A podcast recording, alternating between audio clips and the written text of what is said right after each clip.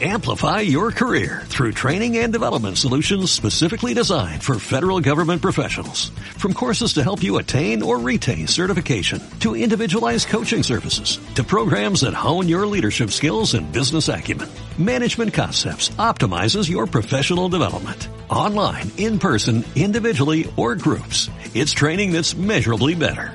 Learn more at managementconcepts.com. That's managementconcepts.com.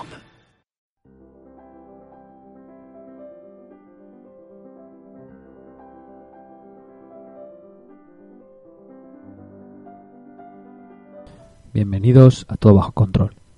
Este es un podcast dedicado a la automatización. Empezamos con la unidad temática dedicada a introducir a los escadas en general. En otras unidades entraremos en profundidad en las particularidades de los sistemas de algunos fabricantes. En esta unidad nos ceñiremos a un sistema genérico y abstraeremos las características comunes de las distintas marcas. Hoy, en todo bajo control, escada, capítulo 11, diagrama de bloques. Este capítulo vamos a ver una breve visión sobre las fichas que componen el puzzle que llamamos escada. En los siguientes capítulos veremos con más detalle cada una de estas fichas. Empezamos. Comenzaremos respondiendo a la siguiente pregunta. ¿Qué bloques básicos forman una escada? Como hemos comentado en el capítulo anterior, una escada está formado por un núcleo y algunas aplicaciones periféricas. El núcleo está formado por los seis siguientes bloques funcionales. Bloque 1. Sistema de variables de comunicación. TACs. Bloque 2. Sistema de alarmas. Bloque 3. Histórico de valores. Bloque 4. Pantallas. Bloque 5. Scripts. Bloque 6. Otros bloques como seguridad, informes, configuración general, etc. Pasaremos ahora a describir cada uno de estos bloques. Bloque 1. Sistema de variables de comunicación. TAGs. Comenzaremos preguntándonos qué es un tag. Un tag es un objeto que contiene un valor y que está integrado dentro del SCADA. La mayoría de los SCADAs tienen tags y variables. Son conceptos independientes. Resumiendo las diferencias, un tag está integrado en el sistema mientras que una variable contiene únicamente un valor. Vayamos poco a poco y expliquemos en qué consisten los tags, ya que son los cimientos sobre los que se levanta el sistema. Comencemos con la primera pregunta. ¿Qué valor contiene el tag? Una de las propiedades más importantes de un tag es el tipo. Hay variables binarias con valor 0 o 1, numéricas tipo entero, numéricas tipo real e incluso de cadenas de texto. En algunos escadas hay algunos tipos más avanzados que tienen forma de estructura, con lo que pueden tener varios campos cada uno con su valor. En este aspecto no hay muchas diferencias entre un tag y una variable. Una vez visto qué almacenamos, pasaremos a preguntarnos ¿de dónde obtiene el valor el tag? El valor lo obtiene leyéndolo del proceso. En general, a la hora de definir el tag, asociaremos una dirección y una ruta que nos permita obtener este valor. Con esto podemos distinguir tres tipos de tags. Primero, tags con conexión con el proceso. Son tags que leen un valor de un PLC, por lo que tendremos que indicar la conexión con el PLC y la dirección del dato a leer de este PLC. En algunos casos se indican muchos más datos, en función del escada con el que se trabaje. Generalmente se cuentan para indicar el precio de la licencia. Segundo, tags internos. Se trata de tags que no tienen conexión directa con el proceso y se utilizan generalmente como un paso intermedio o como auxiliares. La asignación del valor se realizará o por una acción directa, por ejemplo un script, o permitiendo que el usuario modifique su valor a través de un campo de entrada-salida. Habitualmente no se deberán tener en cuenta para adquirir la licencia. Tercero, tags de sistema. Habitualmente el sistema define unos tags con valores importantes y que genera el núcleo del SCADA, como por ejemplo el nombre del equipo sobre el que está instalado el SCADA, la cantidad de alarmas activas, el usuario logado, etc. En lo que respecta a este punto, las variables se parecerían a las tags internas. Segundo tipo. La siguiente pregunta lógica es, ¿Qué quiere decir que están integradas en el sistema? La respuesta es que los tags se integran directamente en los demás bloques que mencionamos al principio del capítulo y que vamos a ver posteriormente. Por ejemplo, a la hora de generar un registro histórico de una variable de proceso, indicaremos datos como la frecuencia de registro del valor del tag a registrar. Otro ejemplo, a la hora de visualizar un valor en una pantalla, una presión, al campo correspondiente le asignaremos el tag. Otro ejemplo, la mayoría de los escadas permiten que las variables generen eventos, por ejemplo, al cambiar el valor y arranquen un script o que un tag sea el resultado de un cálculo. Este punto es el que diferencia de forma más evidente un tag de una variable en sentido general. Un tag es mucho más que una variable que almacena un valor, ya que permite enlazar el proceso con los objetos del SCADA de forma sencilla y centralizada. De hecho, esta es una de las diferencias cruciales entre una SCADA y la programación tradicional tipo C++ pura. Dedicaremos un capítulo de opinión a revisar estas diferencias y analizar por qué los SCADA son tan importantes en el mundo del control. Desde el editor de tags crearemos y administraremos estas tags. Datos característicos de las mismas son nombre, tipo de datos, conexión con el PLC, dirección, comentario, escalado, límites de los valores, etc. Dedicaremos un capítulo a profundizar en este punto. La definición de los tags es la labor más importante de una escada e implica trabajos tan complejos como la codificación de las señales, establecer caminos para la comunicación industrial y la labor de ingeniería de recopilar las tablas de variables de todos y cada uno de los PLCs que intervienen en la instalación. Por eso le asignamos la medalla al mérito de la ingeniería con distintivo gris y sesudo. Pasaremos al siguiente bloque. Bloque 2. Sistema de alarmas. Evidentemente, los tags son la base de los sistemas SCADA, pero solos no tienen ninguna función. Una de las utilidades más importantes de los tags es la de servir de alarmas, pero ¿qué es una alarma? Básicamente, una alarma es un mensaje para el operador. Este mensaje se activa cuando un tag cambia de valor y denota que se ha detectado una situación anómala o simplemente información relevante. ¿Qué tipos de alarmas existen?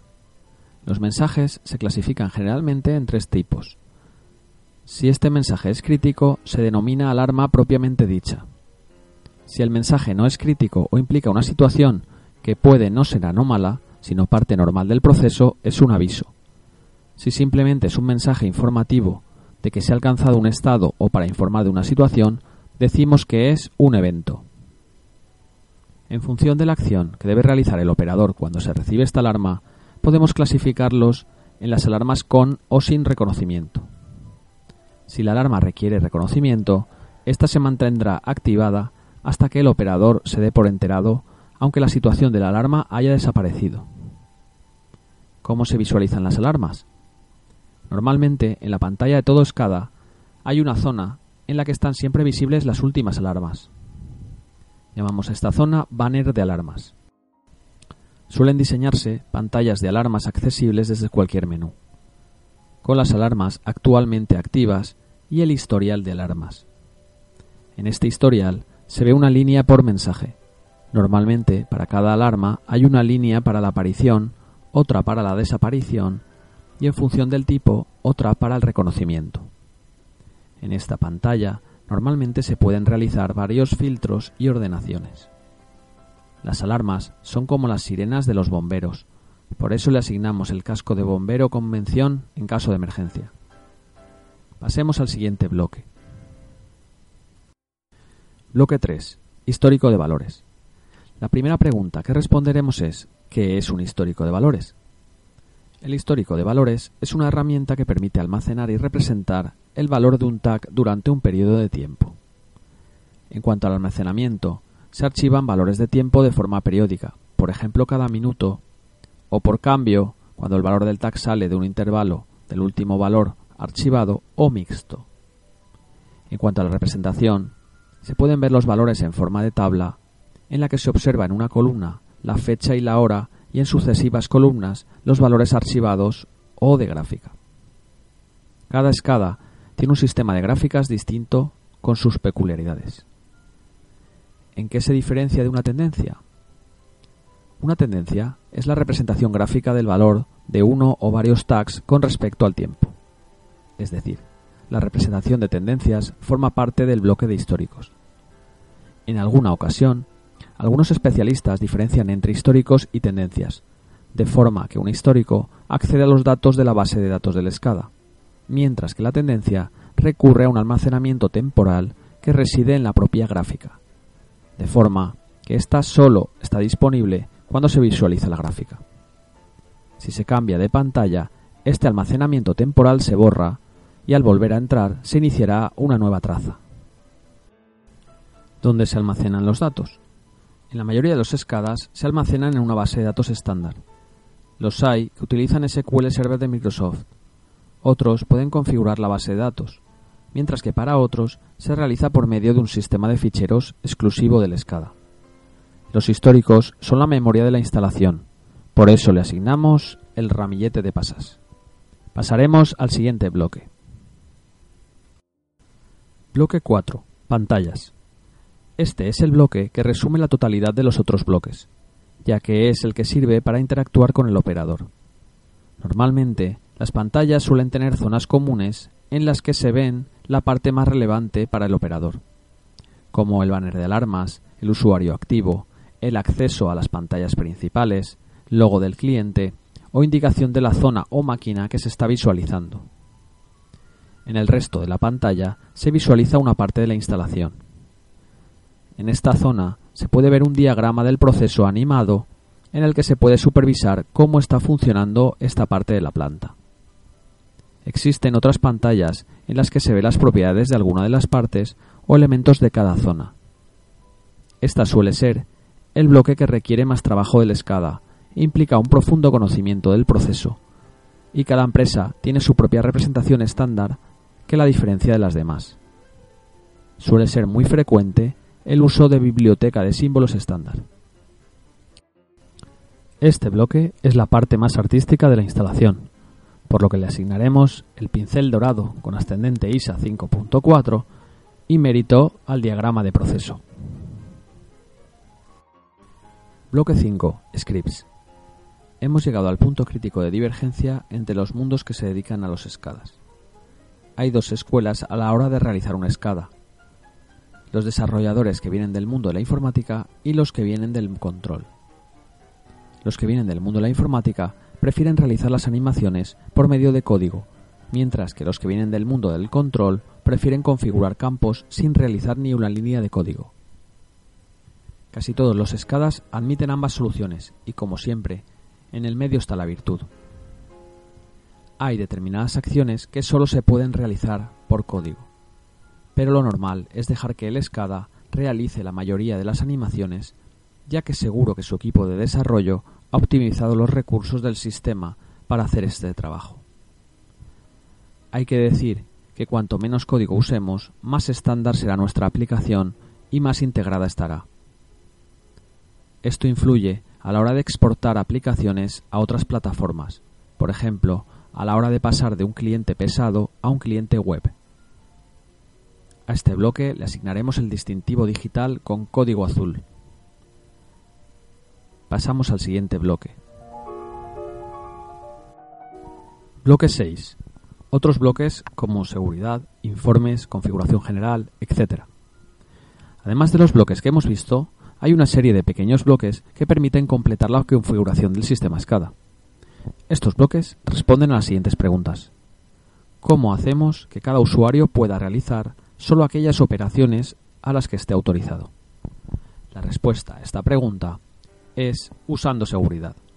En inglés, security. La seguridad en los SCADAs tiene tres caras. Primero, es necesario definir un proceso de login. Para esto se configuran usuarios. Habitualmente, cada usuario se configura con un nombre, un usuario y un nivel de acceso.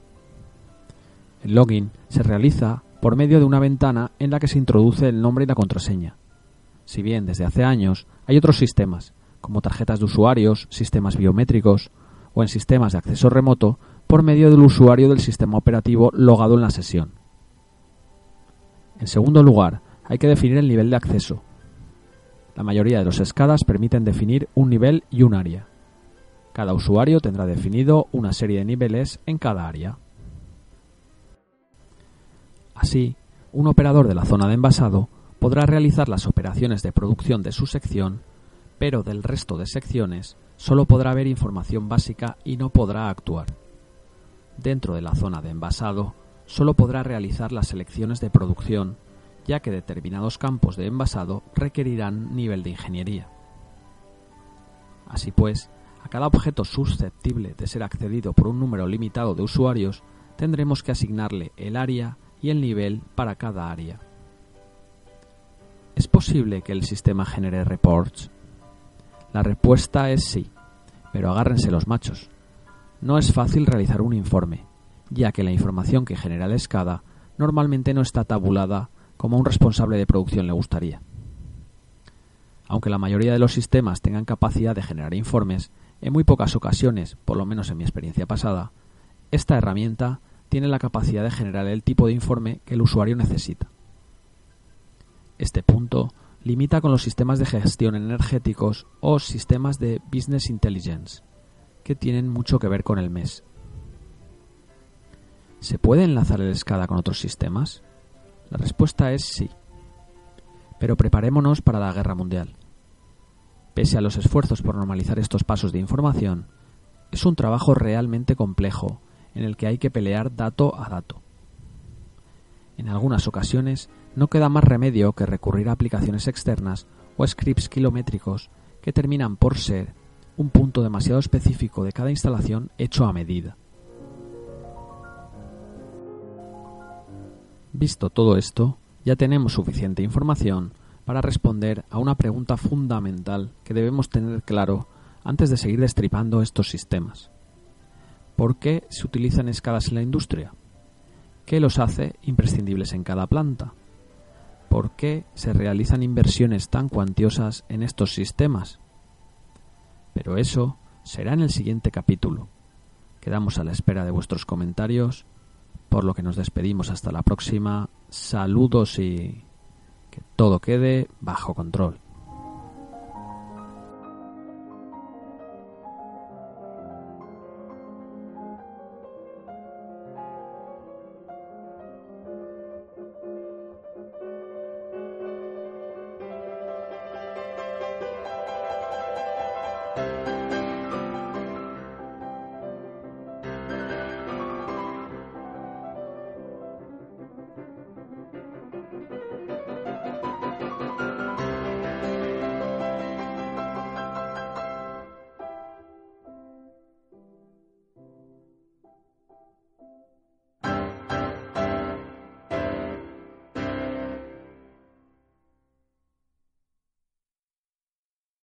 Amplify your career through training and development solutions specifically designed for federal government professionals. From courses to help you attain or retain certification, to individualized coaching services, to programs that hone your leadership skills and business acumen, Management Concepts optimizes your professional development. Online, in person, individually, or groups, it's training that's measurably better. Learn more at managementconcepts.com. That's managementconcepts.com.